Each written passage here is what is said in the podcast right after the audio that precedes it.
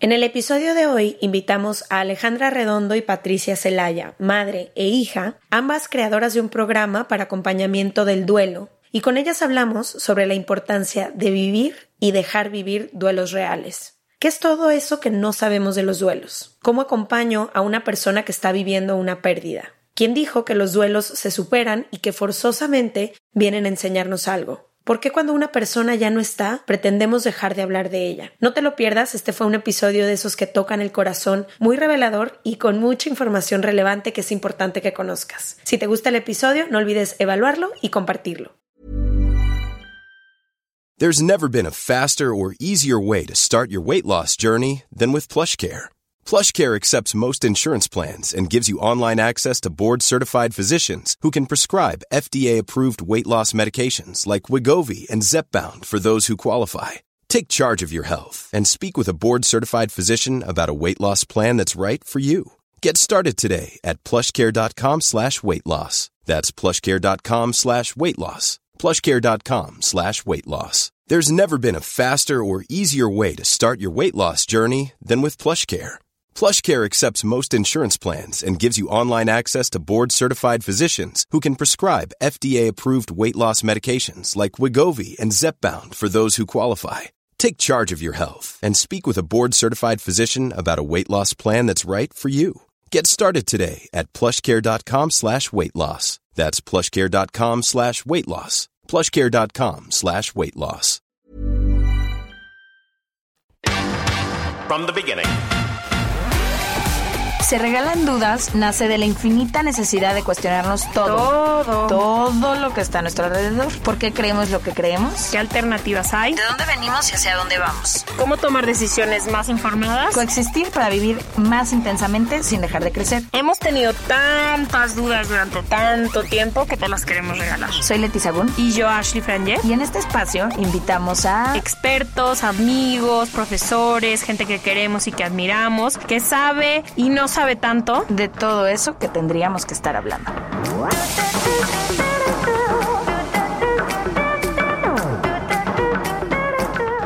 en colaboración con ACAST. Les damos la bienvenida a otro martes de Se Regalan Dudas. Hoy estamos muy felices de estar con ustedes una semana más, pero también de hablar de las pérdidas. Hemos tenido algunos episodios en que hemos hablado de la muerte, de cómo lidiar con ella dentro de nuestros círculos más cercanos, ahora que fueron dos años bien complicados en los que la mayoría de las personas perdieron o conocieron a, a, alguien que perdió a otra persona, pero también creo que la vida es un constante dar y recibir, perder y ganar, y la verdad es que vamos a tener pérdidas y hemos tenido pérdidas de todo tipo, ¿no? Trabajo, amistades, relaciones de pareja, sueños, personas. Es un constante ir, venir, luz y sombra. Y creo que muchas veces, o por lo menos es la forma en la que tú y yo crecimos y lo hemos compartido, había un rechazo fuertísimo a todo lo que se consideraba oscuro, negativo, sombra, muerte, pérdida. Cosas que no se hablan, se hablan más bajito. Exacto, entonces era o no se hablaba del tema, cero herramientas para poder lidiar con cualquier tipo de pérdida y entonces cuando te pasaba a ti, te aíslas por completo porque no tienes ni siquiera el vocabulario, las herramientas, el espacio, el acompañamiento para lidiar con ninguna de estas cosas. Entonces, por eso creo que le abrimos una y otra vez el espacio a este tipo de personas que vienen a visitarnos, porque creo que este tipo de temas y herramientas solo nos van a liberar a todas las personas. Y la próxima vez que vivamos una pérdida, nosotras o alguien cercano, vamos a saber cómo acompañar o cómo lidiar o cómo sostenernos o cómo expresarlo o cómo vivirlo. Sí, también sabes que creo como que muchas veces cuando pierdes algo, digamos, una relación, la muerte de alguien o todo, tampoco sabemos acompañar muy bien. O sea, yo me acuerdo cuando murió Renato, tu mejor amigo, yo no sabía qué hacer. O sea, no sabía si necesitabas que te ayudara a bañarte, que si te dejara en paz. Y ahora ya sé que te tengo que dejar en paz. Pero como que también creo que no solemos saber cómo acompañar y eso no nomás crea distancia, pero también quien perdió algo cree que, no sé, cuando te aíslas, literalmente crees que solo a ti te está doliendo de esta manera y que nadie a tu alrededor puede entender este dolor. O sea, aunque te digan, es que a mí también se me murió mi mamá, es que no sé qué, una amiga que tenemos que se le murió su papá, ella me decía, es que yo siento que a mí es a la que más me ha dolido de todo el mundo de que se muriera mi papá. Y fue hasta que alguien muy cercano a ella también perdió a su papá, que fue como, ah, ok, puedes entender lo que estoy sufriendo. Entonces, no sé, también creo que es cierto lo que dicen que las penas compartidas son menos, o cómo es, no me acuerdo bien el dicho, pero eso, como que creo que también es muy importante aprender a acompañarnos, a pedir ayuda, a reunirnos, y no solo cuando, como tú dices, todo está en la luz. Sí, hoy nos acompañan Patricia Celaya y Alejandra Redondo, ellas son madre e hija. Y para quienes no saben, tenemos abierto nosotras un canal siempre para cuando ustedes quieran venir al podcast o conozcan a alguien que tiene un proyecto, una historia, una iniciativa, algo que quieran compartir en Se Regalan Dudas, en serregalandudas.com diagonal invitados tenemos un formulario que pueden llenar donde ponen su nombre, en qué ciudad están, de qué quieren hablar y mandan un video como entre dos y tres minutos. Entonces, de esa forma nos llegó la solicitud para las invitadas que tenemos hoy y nos contaron que tenían un proyecto de acompañamiento para las personas que están viviendo un duelo súper interesante. Entonces, por eso decidimos invitarlas. Bienvenidas a Se Regalan Dudas. Qué gusto tenerlas aquí. muchísimas gracias. Muchas, muchas gracias de verdad. Me encantadas de tenerlas. Gracias. La primera pregunta que quisiéramos hacerles es, ¿por qué hacen este proyecto? Y también, ¿qué han aprendido de iniciarlo en un tiempo tan complicado y con tantas pérdidas? Yo creo que mm, sí, sí nos impactó la pandemia, periodo, obviamente nos impactó, pero creo que nos impactó a nosotras desde antes. Yo personalmente he tenido muchas pérdidas, pero hubo una pérdida que para mí fue que yo lo decía así cuando la gente me preguntaba y me decía que es que no sé qué sientes y la palabra que más se acercaba sin poder describirlo era decir me siento devastada. Mm. Y, y, era lo más cercano y les decía, y eso no logra explicar cómo me siento.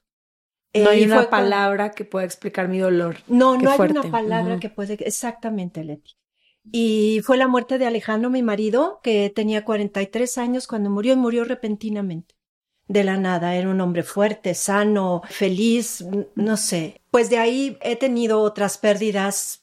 Mm, dos de mi hermano y mi hermana. Mi papá había muerto antes también, luego murió mi mamá. O sea, em, mi vida, de alguna manera, a partir de eso, empecé a, a, darme cuenta que, que había, o sea, que estaba permeada desde el momento en que nací. Nací un 2 de noviembre. Entonces, mi vida ha estado muy, muy cercana a la muerte. La verdad es que creo que lo que más me impactó, no, no es lo que más me impactó. La muerte de Alejandro ha sido devastadora para mí y me llevó por un camino de, de entendimiento, de, no de entendimiento, de búsqueda. O sea, realmente ¿Cuál entendimiento? No tenía yo ningún entendimiento, tenía una necesidad de búsqueda porque todo lo que estaba a mi alrededor no me funcionaba y, y, todo lo que me decían tampoco me funcionaba, eh, me resultaba violento, me resultaba, me agregaba sufrimiento a, a, lo mío. Y la verdad es que en el 2020 tomamos eso porque, y aquí le paso la batuta a, a Ale, mi hija, porque eso fue una un impacto para mí muy grande. Digo, ya un poco en el contexto de mi mamá, pues sabrán que mi papá murió cuando yo tenía 15 años. Entonces, de alguna manera, mi conexión con la muerte ha sido prácticamente incluso antes de que yo fuera la persona que ya soy. Yo era una, o sea, uno piensa a los 15 ya te sientes un adolescente eh, con cierta Que lo sabes todo. Ajá, y la verdad es que nada. Entonces, realmente yo soy esta persona desde con la pérdida incluida, la pérdida de mi papá incluida y formó mucho de lo que soy, pero también fue como nadar de perrito, porque no había herramientas. Con todo y que mi mamá es psicóloga y que en mi, en mi casa había un espacio que validaba mis emociones y donde se me permitía llorar y, y demás cosas, pero no había en el universo referentes en los que yo pudiera decir, ah, esto o, o, o, puedo decir o se siente de esta manera. Es esto un poco que hablabas tú, Leti, que se reprime silencio. Y por otras cosas es como, mejor de eso no se habla, o ya hay que, es como el, el mito de la transformación, ¿no? O sea, de esto tengo que sacar el este ave félix va a salir de esta. Exactamente, y es mucha presión, porque si bien sí la vida puede ser disfrutable con todo lo que conlleva, no tienes que sacar limones de la peor cosa que te ha sucedido, ¿sí me explico? O sea, de limonada de los limones que te toquen, ¿no? A fuerza, es como que a fuerza tienes que sacar algo y no. Siento que esa retórica es súper fuerte. Y cuando tenía 29 años murió el que ha sido el amor de mi vida, que se llama Pablo, y también fue repentinamente y, y violentamente. Entonces, todo eso para mí fue como un, algo que no puedo describir y que de alguna manera me hizo también estar en este, en este momento de búsqueda porque porque también la pandemia vino muy pronto. O sea, yo llevaba seis meses de una pérdida terrible y de pronto fue aislarnos y yo decía, bueno, no quiero ver a, tanta gente, no hay tanto problema. Pero después fue como, fue más, o sea, cada vez más lejano porque la gente tenía sus propios problemas y el acompañamiento fue cada vez más complicado. Y descubrí en, en Internet y en los grupos que suceden más en inglés, el poder contar mi historia y hablar con otra gente que ha atravesado pérdidas similares. Y a partir de todas esas cosas que hemos encontrado, hemos querido generar un espacio en español donde, donde hablemos del duelo de manera realista. O sea, porque aparte no todo, pues sí, no todo es lágrimas. Por supuesto que también te ríes, por supuesto que también hay ansiedad, que no hablamos. Hay muchísimas cosas que lo, que lo abarcan y, es parte de la vida. Hay un, un psicólogo, creo que es psicoanalista, que sigo en Instagram, que me gusta mucho, que se llama Jeff Brown, y que dice eso, como no podemos encontrarle el lado bueno a todo. No todo lo que nos pasa es bueno, no todo es romántico, o sea, no puede, todo puede ser romantizado, no todo el trauma que te pasó te empujará a ser mejor persona. No, a veces es un trauma, a veces es una pérdida y está horrible y, o sea, como que dejen de decir que todo es para un fin común. Que pues no es nada más, dejen de decir, nosotros también hemos sido parte de eso. La mayoría de las historias que tenemos aquí en el podcast es como para buscarle un para qué y muchas te comparten como después de no sé, piensa en todas las historias que hemos tenido, de que después de lo peor que viví, entendí que creo que más bien en lugar de, digo, no sé si sea su experiencia, pero en lugar de como glorificar esos momentos y como tú dices, renacer como el ave fénix y decir, soy una mejor versión de mí ahora que viví esta pérdida, quizás lo que pasa es que aprendes a vivir la vida con todo lo que implica, ¿no? Entonces a lo mejor sí podemos dejar de romantizar esas pérdidas o esos dolores o esos abusos o esos pero no sé en su experiencia, pero yo sí creo que quizá no hay como esta parte bonita después, pero sí hay un aprendizaje que te cambia por completo como ser humano. ¿Cierto? Yo, yo, yo no me atrevería a decirlo de esa manera porque obviamente la persona que eras no vuelves a ser. En este mundo falta esa persona a la que amas y esa persona desapareció y en, en el resto, a partir de ese día para el todo tu futuro, esa persona ya no, está, en cualquier experiencia que tú tengas. A veces el poder decir es que esto es un aprendizaje puede convertirse en una en una frase en la que si es que esto te pasó porque tú tenías que aprender esto. Sí, eso es muy fuerte. Y entonces esa es una de las frases violentas que yo digo, yo, yo tengo una frase que digo que, que ahí, ahí es, es cariño, es, es violencia disfrazada de cariño porque la gente llega y te dice muchas cosas. Hay muchas frases que les llaman y que en inglés lo, lo han llamado así, los lugares comunes. Y es irnos a ese lugar común, ese lugar donde esto pasó y es que él está en un mejor lugar y, y estos son los designios de la vida y así tenía que ser y, y esto ya estaba programado, esto ya está, era un, eh, hay, hay muchísimas formas violentas que cuando uno está en ese duelo agudo, en ese duelo del principio y en el duelo temprano, que además no tiene un, un, tiempo determinado de ser, como todavía se cree que, que, el duelo tiene un, un, tiempo determinado y luego se acabó, en ese tiempo todas esas frases no ayudan porque no se está permitiendo a la persona estar triste.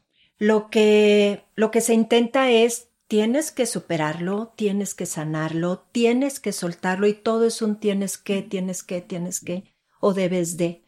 Y esas son incluso dos frases que en la comunicación no violenta se consideran frases violentas, que utilizamos hacia nosotras o nosotros mismos y hacia los demás. Y, y eso ese, es un impacto muy fuerte porque esas son las razones por las que uno empieza a aislarse. Te aíslas porque te das cuenta que nadie te entiende y que todo mundo quiere sacarte de ahí, sacarte mm. del dolor, sacarte del duelo. Y no hay forma. O sea, no es una patología porque además con, con, esta cuestión de, de, los sentimientos negativos, que es a través del positivismo tóxico, los sentimientos negativos positivos, no existen sentimientos positivos y negativos, simplemente son, sentimientos Algunos son desagradables, sí, definitivamente. No, y son, se sienten más pesados en el cuerpo, en la Por- respiración. Claro, por supuesto, sí, sí, sí. Y, ay, per- perdón, es que No, con no. algo, al- ¿sabes qué? Que siento que un poco tiene que ver con esta cuestión de, sí, no quiere decir que paren los aprendizajes y esta modificación que se puede dar, porque sí se da, tu perspectiva del mundo cambia y un poco con lo que tú, tú decías, Eh, hablando de una pérdida de muerte. Esta persona no está en el mundo y la identidad que yo tenía porque esta persona estaba cambia. Entonces, por supuesto que hay transformación, pero creo que en esta, o sea, en, en este forzar como este discurso positivo es donde nos equivocamos, porque el sentido se lo da lo que haces tú con ello, no la cuestión que sucede en sí. Ya. ¿Sabes? O sea, como que creo que de pronto estamos pensando a partir de esto entonces y se siente, yo siento que le añade mucha culpa y es un problema que tenemos así como, como especie engranado y las mujeres todavía más. Entonces de pronto es como sentir, por, o sea, esta era una cosa que yo tenía que vivir, entonces yo no amaba muy bien o no estaba, ¿sabes? O sea, como que la- yo no siento que lo que haya vivido lo tenía que vivir y si lo tenía que vivir lo sabré hasta que me vaya y que me digan, ¿sabes? Pero no, no siento que por eso, ¿sabes? Es como ligarlo de otra manera. Quizás el sentido que le doy a partir de, de esto a mi vida, porque mi vida sigue y tengo mil cosas que disfrutar a pesar de, pero no, no por. A lo mejor hay cosas que ahora importan menos e importan más porque lo, lo tengo, o, o sea, lo tengo tan cercano siempre que me hace dimensionarlo, pero no, no lo ligo quizás a la pérdida como tal, sino al sentido que le doy a todo lo demás. ¿Y qué han, o sea, ahora que tienen estos grupos de apoyo, que es lo que me gustaría hablar, porque creo que una de las partes en las que más nos hemos esforzado Leti y yo no es solo a tener comunidades muy cercanas a nosotras que nos apoyen y demás, pero también hemos tratado de crear comunidad dentro de Se Regalan Dudas, Sin ¿no? duda es algo que ustedes hacen, sí. No hemos, po- o sea, siempre decimos de que algún día vamos a tener dinero para hacer una app donde te puedas registrar y puedas tener un WhatsApp con amigas que también escuchan. O sea, siempre estamos como soñando eventualmente, pero creo que quienes no encuentran en su gente cercana estos grupos de apoyo o quienes el discurso de la muerte y los aprendizajes nomás no resuenan, el Internet y las comunidades afuera de tu círculo cercano se vuelven un oasis que antes pues era mucho más difícil, ¿no? Pero yo lo veo, por ejemplo, tengo muchísimos amigos que durante jóvenes sufrieron adicciones y ahora que están más grandes, ellos siguen yendo a sus grupos de apoyo, tienen 15 años sobrios.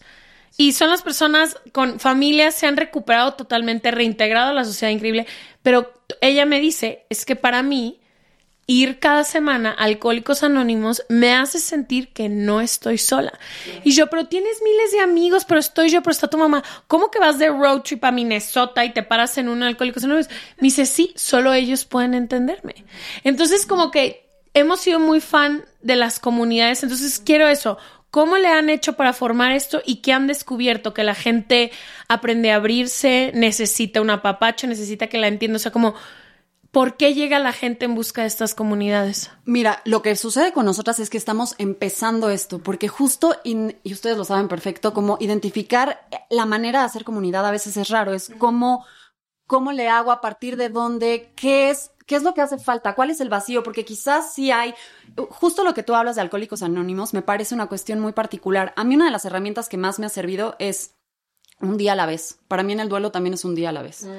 Entonces, y es sorpresivo porque hay, hay algún tipo de experiencia que sí tiene este tipo de comunidades y, y de pronto en el duelo no, y el duelo abarca tantas cosas que lo que nosotras queremos generar es un espacio donde se puedan contar las historias como son. Eh, al final son historias de amor. La gente que tú pierdes, o sea, también son historias de amor y de pronto se ven censuradas porque ya no quieren que platiques o es que sigues hablando. Por supuesto que sigo hablando de él, voy a hablar de ellos toda la vida, ¿sabes? Sí, y, empieza a rodearse como de muchísima incomodidad, ¿no? que es lo que yo compartía en otro episodio, que un tío mío, su mejor amigo, eh, murió su hijo y que como a los ocho meses a mi tío se le ocurre preguntarle como, ¿qué necesitas? ¿Cómo vas con esto? Pero así fue la pregunta. Y, y volteó el amigo como entre lágrimas y le dijo, es que no entiendo por qué nadie nombra ya a mi hijo. O sea, como que me voltean a ver y sienten, quizá la, la, la persona reflejada siente tan, tanta incomodidad de no querer hacer sentir mal a la persona enfrente, pero este señor dice, van ocho meses que nadie habla de mi hijo.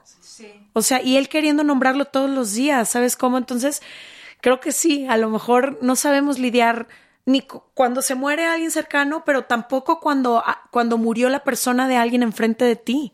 ¿Lo nombro o no lo nombro? ¿Le acompaño o no le acompaño? ¿Qué digo? ¿Qué hago? ¿Abrazo? Si no se dicen todos estos mensajes que ustedes comparten, ¿qué se dice o qué se hace? Yo tengo una idea que, que generalmente en la vida común y corriente tenemos cierta energía dispuesta hacia los demás, en escucha, en comprensión, en atención, en... Puntos, tenemos unos puntitos para dar. para dar. Cuando uno cae en ese duelo agudo, en ese momento y, en, y durante un tiempo, cada quien, es, eso es algo muy personal, toda esa energía que tenemos dispuesta se regresa a nosotros, porque el impacto en el cuerpo, en la mente y en todo lo que abarca nuestra vida.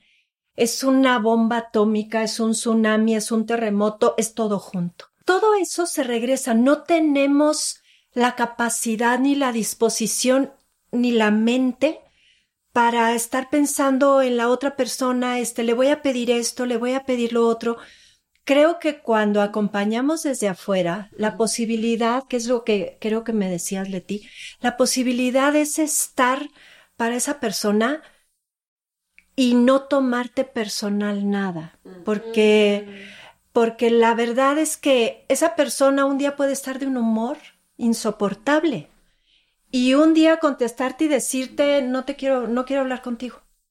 Pero a lo mejor al rato, ese mismo día, sí quiere hablar o a lo mejor al día siguiente o dos días después. Si hoy un sí café. quiero hablar, hoy sí quiero un café, hoy sí, o de repente puedes llegar, que a mí me pasó, amigas que me contaron después, llegué y toqué y toqué el timbre, yo oí el timbre, y el timbre, decía, no tengo ganas de abrirle a nadie, no tengo ganas de ver a nadie. No vengan a mi casa. No vengan a mi casa. Yo oía, ni siquiera me asomaba para ver quién es, no me interesaba, no me importaba. Y, y sin embargo fueron amigas que después de un tiempo nos enojaron y, y me dijeron, oye, yo fui a buscarte.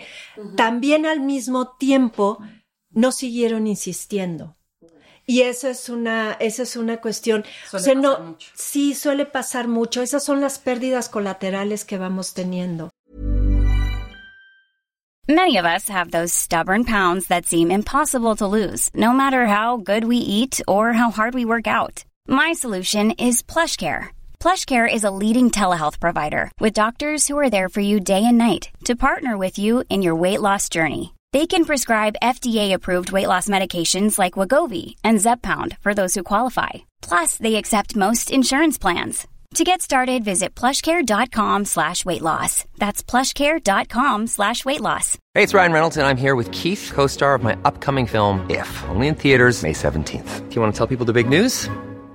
All right, I'll do it. Sign up now and you'll get unlimited for $15 a month in six months of Paramount Plus Essential Plan on us. Mintmobile.com slash switch. Upfront payment of $45 equivalent to $15 per month. Unlimited over 40 gigabytes per month. Face lower speeds. Videos at 480p. Active Mint customers by 531.24 get six months of Paramount Plus Essential Plan. Auto renews after six months. Offer ends May 31st, 2024. Separate Paramount Plus registration required. Terms and conditions apply if rated PG. Este mes, Leti y yo nos tomamos unas merecidas vacaciones. En lo personal, necesitaba un tiempo de desconexión para estar solo conmigo y con las personas que quiero. Uno de los planes que hicimos fue ir a uno de mis lugares favoritos, el mar. Por eso decidí comprarme un traje de baño lindo, protector solar y algunas otras cosas que quería llevarme a la playa. Después de comprar lo que necesitaba, usé una app que se convirtió en mi más grande aliada, porque me regresó dinero en efectivo y me recompensó por muchos de los gastos que hice. La app se llama Hypora y es muy sencilla, rápida y segura de usar. Hybora me ha regresado dinero por comprar en tiendas como Lowell's, Macy's, Sephora, Best Buy y mucho más. Tú también puedes empezar a usarla y recibir dinero por comprar desde comestibles hasta artículos del hogar y de belleza. Lo único que tienes que hacer es agregar tus ofertas en la aplicación, subir tu recibo y listo. Obtendrás dinero real que podrás depositar a tu cuenta bancaria, PayPal o tarjetas de regalo. Si tú también quieres aprovechar estos beneficios, en este momento, para ti que eres parte de nuestra comunidad, Hybora ofrece 5 dólares por solo probar Aibora usando el código DUDAS cuando te registras. Simplemente ve a la Apple Store o a Google Play Store y descarga la aplicación Hybora completamente gratis para comenzar a ganar dinero en efectivo y use el código DUDAS. Eso es I-B-O-T-T-A en App Store o en Google Play con el código DUDAS. Yo he tenido muy poco, muy poca muerte a mi alrededor. O sea, la verdad, uno, como que mis abuelos y un tío, pero he, he tenido muy poca muerte a mi alrededor. Entonces, por ejemplo, cuando Leti perdió a su mejor amigo, yo literalmente dije, no, o sea, ¿cómo, ¿cómo no voy a estar al lado de ella todo el día? Y yo te baño, te cambio, te llevo, o sea, es muy frustrante para quienes a lo mejor no hemos experimentado una muerte y es muy Pero como- amas a la persona y quieres estar ahí y no, no, no, sabes no, te hubiera dado todo. ¿Qué me pedías? Te lo iba a dar. O sea, ¿cuánto me neces- me necesitas que te velara? Pues te velo. O sea, te hubiera hecho lo que me hubieras pedido, pero muchas veces solo necesitan un espacio. Entonces, como que creo que es muy confuso para quienes a lo mejor no lo hemos vivido y me queda claro que cada quien vive su duelo de manera específica y, muy, muy personal. Como que también es, no sé, es muy difícil dejar, o sea, ver sufrir tanto a las personas que Por tanto amas. supuesto. Es que yo no, yo no creo, la verdad, que ninguno estemos preparado para. Es algo que es inherente a nuestra vida, las pérdidas, ¿no? O sea, todo el tiempo. Todo Y de el tiempo. todas maneras, sigue siendo doloroso. Yo, o sea, y lo digo en serio, he tenido muchas pérdidas realmente devastadoras, o sea, dos realmente devastadoras, y a veces sucede algo y yo no sé qué decir. Porque Claro. no sabemos y está Claro. bien no saber. Y a veces ese miedo por decir algo hace que no digamos. Entonces yo lo que digo es que estemos abiertos a cometer errores, acercarnos a las personas y quizás no decir la frase compuesta de lo siento muchísimo, pero está en un lugar mejor, porque claro, es tanta la incomodidad y es tanta nuestra sensación de no ponernos vulnerables Ay, yo por siempre digo eso. Güey, tu papá ya está en las estrellas volando, que firmemente lo creo, pero claro. Pero te voy a decir otra cosa. Quizás a mí eso no me hubiera funcionado y a alguien más sí le funciona. Es que eso es lo que pasa, Sí. que te acerques. Sí, alguien que cree en el cielo y que reza sus tres misas para su difunto y lo que sea, como que dice, bueno, ya encontré la paz. Alguien que cree que esto es la única vida que vamos a vivir y cuando te entierran se acabó, le dices eso y no, no encuentra ningún consuelo. Claro, y sabes también qué pasa, que es una crisis existencial.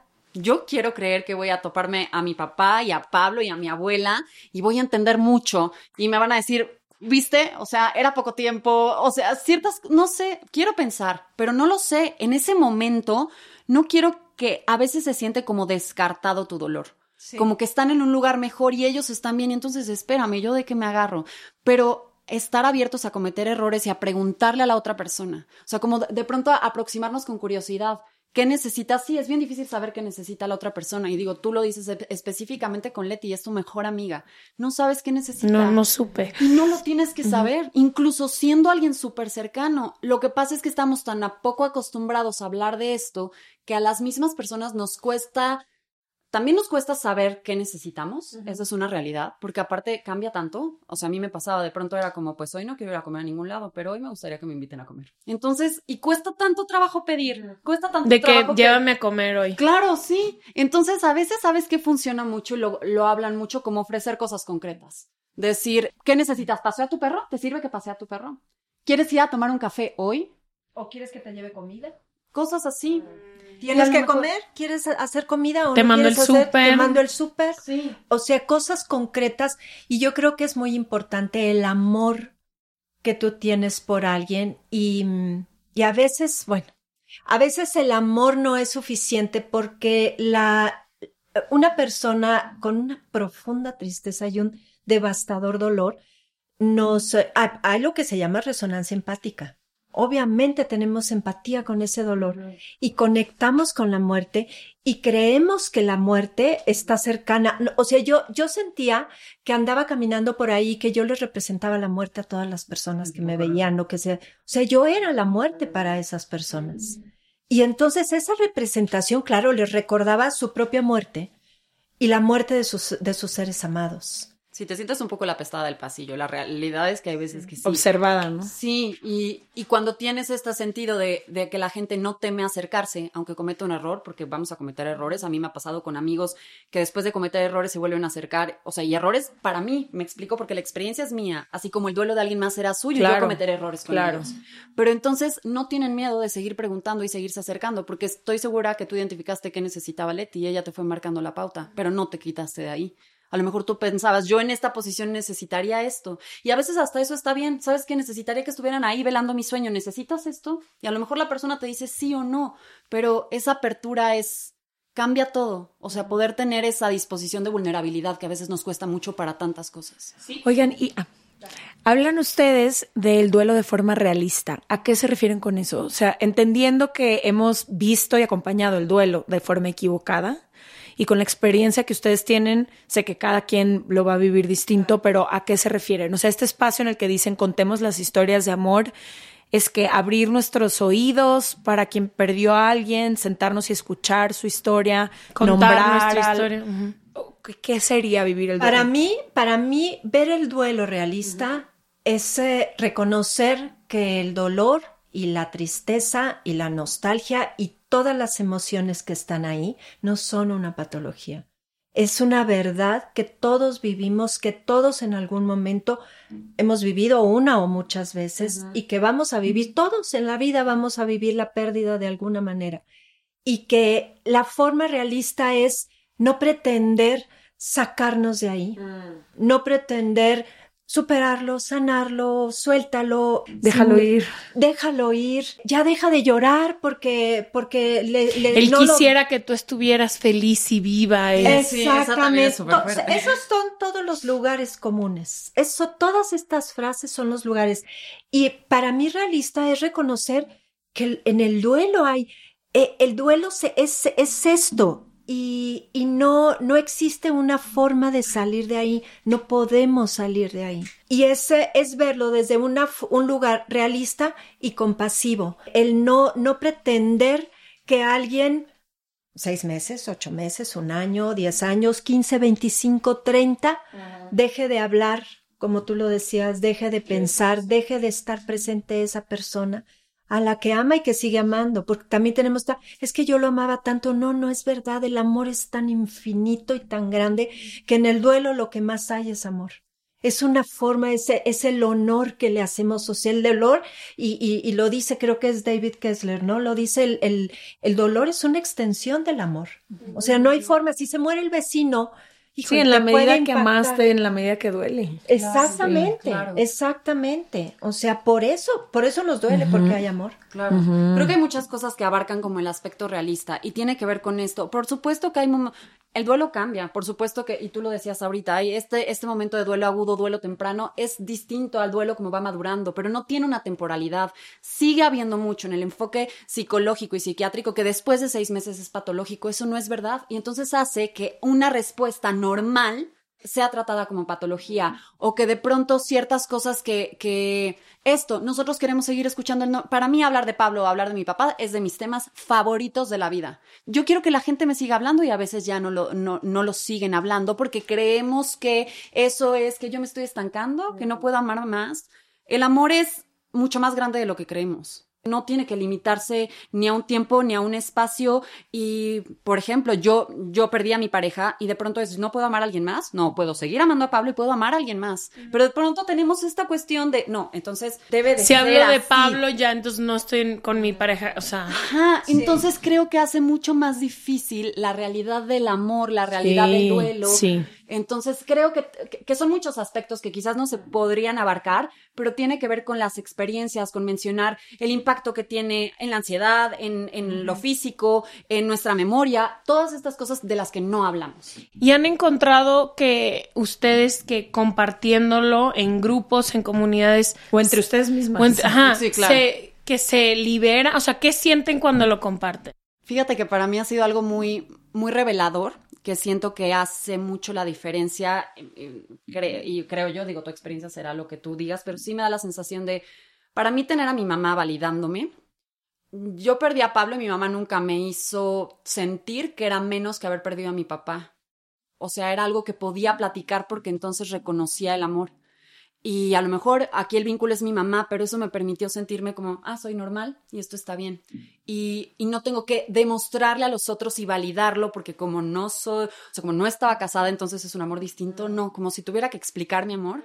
Y en las comunidades lo mismo. Yo he encontrado que la gente más compasiva, y seguramente es la experiencia de, de, de, de otras comunidades también, es es esta gente que ha perdido a alguien y que entonces yo escribo sobre algo y alguien que acaba de perder a su hija me responde algo amorosísimo, amorosísimo y tiene espacio para eso. Me parece, me parece impresionante de la, de la, de la capacidad que tenemos de ser compasivos y empáticos cuando nos permiten la verdad. Entonces siento que eso ha sido muy revelador y también porque en este aislamiento, cuando de pronto yo decía es que si sigo, si subo una historia Instagram ahorita, quizás ya nadie me responde porque no sabe si está bien o mal. Siguen lloviendo los comentarios y cosas y me y entonces ¿qué pasa? Sí, por supuesto que libera algo, por supuesto que algo algo cambia, porque los sentimientos tampoco son fijos, las emociones no son fijas y van cambiando. Si me permito, a mí me ha pasado mucho en mi experiencia que no he restringido ciertas cosas y no es que haya formas correctas o incorrectas de hacerlo, pero a veces yo estoy llorando devastada y al segundo siguiente, como me lo permito, cambia. Sí, cambia. A las 5 de la tarde quieres ir a echar un drink. Exactamente, Porque la vida es así. O sea, la vida está permeada de todo eso y creemos cosas que, como en todo, parecen clichés. Y también quizá te quitas el juicio, ¿no? De creer que tienes que estar viviendo tu duelo, tus emociones de cierta forma, porque es lo que dicen que tiene que pasar. Claro. Sí, y lo, y lo que pasa aquí, porque, por ejemplo, en estos grupos, es en Estados Unidos.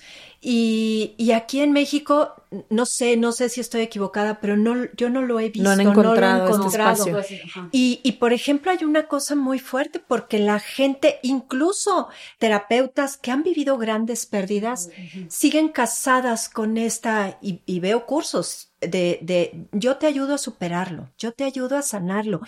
Y digo, híjole, qué, qué fuerte, porque ellas aún viviendo una pérdida o estas personas viviendo. Sí, sabiendo que nunca se superan. Sí, y a lo mejor no lo tienen porque, porque te vas tragando cosas. Yo, yo no viví esto, digo, yo, Ale vivió la muerte de, de, de Alejandro siendo una, una, una niña, pero yo no, vi, yo no viví las cosas, yo tuve esta violencia disfrazada de cariño de muchas maneras. Entonces, fue, fue un, un, un, trayecto con muchos tropiezos, con muchos dolores, con mucho sufrimiento agregado. Uh -huh. Y eso me llevó a buscarle, buscarle, buscarle más, ¿no? Aquí en México no lo he visto, incluso ahora, el, hace poco más de un año, de pronto me llegaron dos personas que me dijeron que habían tomado un curso, nunca supe de qué, pero en un curso donde les dijeron que, que con ocho sesiones les ayudaban a superar el duelo de, de, o sea, un papá o una mamá o alguien que acababa de morir de COVID, porque además hay muertes que son un evento traumático y otras que no,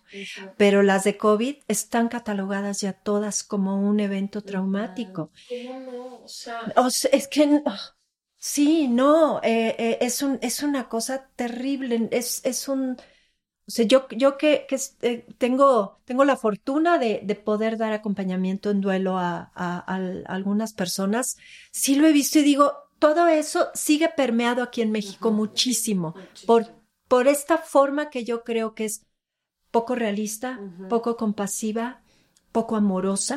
No, y poco verdadera. Ahorita que tú decías de que buscando la verdad es como no sé si no encuentras un espacio en donde puedas decir, güey, han pasado 20 años y me duele como el primer día. Sí. Entonces, si no puedes, si no encuentras un lugar, una persona, alguien para decir tu verdad, es cierto. El otro día, por ejemplo, una pérdida que yo viví que no tiene nada que ver con muerte, me dijo Leti, y dije, no estoy lista. Claro. Ok, me voy a esperar todo el tiempo que es. Y fue como, no estoy lista. Te puedo echar mentiras. Te puedo decir ahorita que me siento que ya. No, la verdad es que no estoy lista ni para hablar del tema todavía. Claro. Y es como, si no puedes encontrar un lugar para decir tu verdad y alguien que, la, que voltee y me diga, ok, te espero. O sea, invalida no solo tu experiencia, pero también lo que estás sintiendo. Sí. Y no existe la conexión real. O sea, ¿qué sí. pasa entonces si yo no te puedo voltear y decir a ti, no estoy lista todavía? Claro. Sí. Y, Perdón, perdón. no, y es dale, que dale. eso es, eso, eso pasa porque además, si hay tanta, tanta falta de conocimiento, tanta falta de, de compasión y de un acercamiento real hacia el duelo por muerte, no digamos hacia el duelo por otro tipo de cosas que vivimos en, en, en pérdida tras pérdida. Y que para algunas personas se siente el duelo más grande de O sea, hay gente, que, supuesto, hay gente que ha perdido el trabajo de su vida, hay gente que ha perdido su casa, gente que ha tenido que ser desplazada, que son O al amor de su vida, que a lo mejor no murió, pero nunca lo volvieron a ver y para esa persona era el amor de su vida. Claro, claro. Es que tú lo decías al principio, se pierden sueños, se pierden, por ejemplo, también ahora que la gente tiene que emigrar tanto, Ay, perder sí. el, o o sea, el- tu país. Yo lo he visto con, particularmente con amigos venezolanos, y es, y luego les doy como este espacio de, de hablar de eso, a lo mejor porque tengo esta apertura como con el duelo de esto es una pérdida. O sea, y habla de eso, porque sí, o sea, y vuelven a Venezuela un momento y me mandan fotos y videos y extrañan vivir ahí porque tuvieron que salir, tuvieron, no fue una decisión. Entonces hay tantas pérdidas de las que no hablamos que si imagínate si una muerte la van a restringir, pues no digamos el duelo por tu novio si ya pasaron seis meses. Entonces el tema es abrir un espacio donde podamos hablar de esto y esto no es estancarse, porque si la si podemos hablar de esto, la vida sigue de manera mucho mejor. No, y sobre todo, tipo, ahorita que dices de los venezolanos, después llegan a un país y lo que hace el país es tropicalizarlos al máximo, que se te quite el acento, que ya no hay Claro, arepas, sí. que ahora son tacos, que no sé qué, y que no te entiendo, y que, o sea, además ni siquiera podemos validar después la experiencia que sí dejé Venezuela porque tuve, porque hay un régimen que está, nos está matando de hambre, y llego a un país donde no puede muchas veces abrazar di- las diferencias o la diversidad o la migración o todo. O sea, además de el trauma de dejar tu país, Tienes tienes una capita con otra. una con No, otra. no perteneces. No, perteneces. Ese- esa es otra pérdida, la pérdida de la pertenencia como cultura a un país, como en, o sea, en Sí, una cuando sociedad. un hermano no pertenece a una familia, cuando no lo aceptan, también son pérdidas horribles. No me digas que Ya, lloro. yo también. Oigan, me gustaría antes de irnos preguntarles a cada una si lo pueden contestar por separado. En nuestro libro de Se Regalan Dudas son preguntas y están contestadas por distintas personas y una de las preguntas es, ¿Qué crees que pasa? ¿qué crees que pasa cuando morimos y qué has aprendido de los que ya se fueron? Me gustaría ver si cada una nos puede ayudar con su respuesta. Yo, yo la verdad, puedo decir que en estos, hace 17 años Alejandro murió y en estos 17 años he tenido mis dudas en muchas ocasiones, pero yo sigo creyendo que, que lo voy a encontrar, yo lo sigo sintiendo en muchas ocasiones. Noto su presencia en hasta con una canción que, que alguien en el vecindario puso y digo, es Alejandro. O algo, una placa. O sea, hay, para mí hay muchas señales. Yo, yo creo que, que esto es un, caparazón y que, y que, em, que, que nos vamos a otro lado como alma y que desde ese otro lado tenemos una visión de las personas que amamos que se quedaron en este mundo y, y yo, yo, yo, yo siento a Alejandro de muchas formas y, y sé que, que, que hay otro lugar. Como les digo, he tenido en estos 17 años muchas veces duda, pero la verdad es que en general así lo pienso. He tenido mis momentos de no sé y, y que a veces son momentos de, de profundo dolor y de profunda tristeza y de desear, porque además creo que lo vamos a desear siempre. Híjole, cuánto quisiera que estuvieras hoy aquí yo no hubiera dado acompañamiento en duelo, yo no estaría aquí ni, ni loca, pero nunca lo imaginé, pero, pero sí, sí pienso que él está en otro lado, que está muy cerca, a veces lo siento muy cerca, otras veces también lo siento muy lejos, ¿no? O sea, porque lo quisiera más, más palpable, pero sí, yo siento que nos, que, que hay algo más, que, y que esta no es nuestra única vida. Yo un poco en común con lo que la duda permea, yo soy una combinación muy extraña entre una mujer muy lógica e intuitiva, entonces es, es, es algo raro porque me cuestiono muchas cosas, pero creo que, que nos encontramos con la gente que amamos, que mm, no sé de qué manera y en qué forma, no estoy segura, pero siento que eso pasa, que ellos vienen a recibirte de alguna manera y que se entienden muchas cosas. Y, y, lo que he aprendido, puedo decir en particular, mi papá se cansó de decirnos, tu única misión en la vida es ser feliz y divertirte. Y para mí eso permea mucho de lo que hago. Y Pablo era el hombre más intrépido que yo conozco y vivía la, la vida, yo no te digo que sin miedo, pero parecía que sin miedo. Entonces yo quiero vivir la vida un poco como Pablo. O sea, hacer las cosas así, con el miedo, pero hacerlas de todas maneras, siempre ir o sea, más allá del miedo. Entonces, esas son las cosas que, que he aprendido Aprendiste. Qué hermoso. Bueno, muchísimas gracias por haber venido, se los agradecemos. Creo que, no sé, son temas que no son fáciles, creo que a todos nos apachurra el corazón, pero el otro día le decía a Leti como, qué cañón que todo mundo tiene muertes, todo mundo tiene pérdidas y no tenemos, o sea, es como no se habla nada de eso. O sea, si tuviste, o sea, tu idea va a venir o de una religión o de, no sé, un libro. Un libro, o sea, no, no hay espacios para conversaciones, porque creo que también está esta idea de que si hablamos mucho de quienes se han ido o de la muerte, ahí viene, ¿no? Está aquí tocándonos la puerta. Ojalá. ojalá, ojalá. Literal. Aquí está. Pero bueno, les agradezco mucho que hayan venido. Este su espacio se regalan dudas y qué chido que estén creando comunidad para que la gente pueda sentir que no está sola, porque literal no está. No, al contrario, a ustedes muchísimas gracias por abrir estos espacios y por siempre estar como con esta disposición de, de, de escuchar.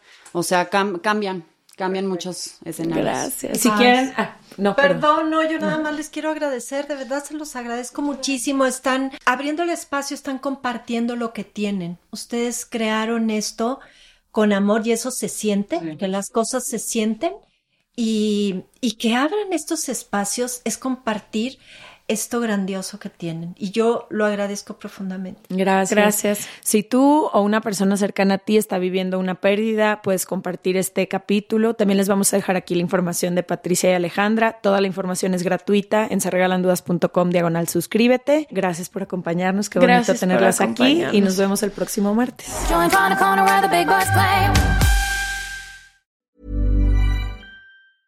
If you thought the only way to get a more defined jawline with natural looking results was through surgery, think again. Juvederm Volux XC is a non surgical injectable gel filler that improves moderate to severe loss of jawline definition and can help you achieve natural looking results with little downtime. Even better, this improved definition lasts up to one year with optimal treatment. No maintenance required. Improve jawline definition for a smooth, sculpted look with Juvederm Volux XC. For important safety information and to find a licensed specialist, visit juvederm.com. That's J U V E D E R M.com. Not for people with severe allergic reactions, allergies to lidocaine, or the proteins used in Juvederm. Common side effects include injection site redness, swelling, pain, tenderness, firmness, lumps, bumps, bruising, discoloration, or itching. There's a risk of unintentional injection into a blood vessel, which can cause vision abnormalities, blindness, stroke, temporary scabs, or scarring. Talk to a licensed specialist to find out if it's right for you. Hey, folks, I'm Mark Marin from the WTF Podcast, and this episode is brought to you by Kleenex Ultra Soft Tissues,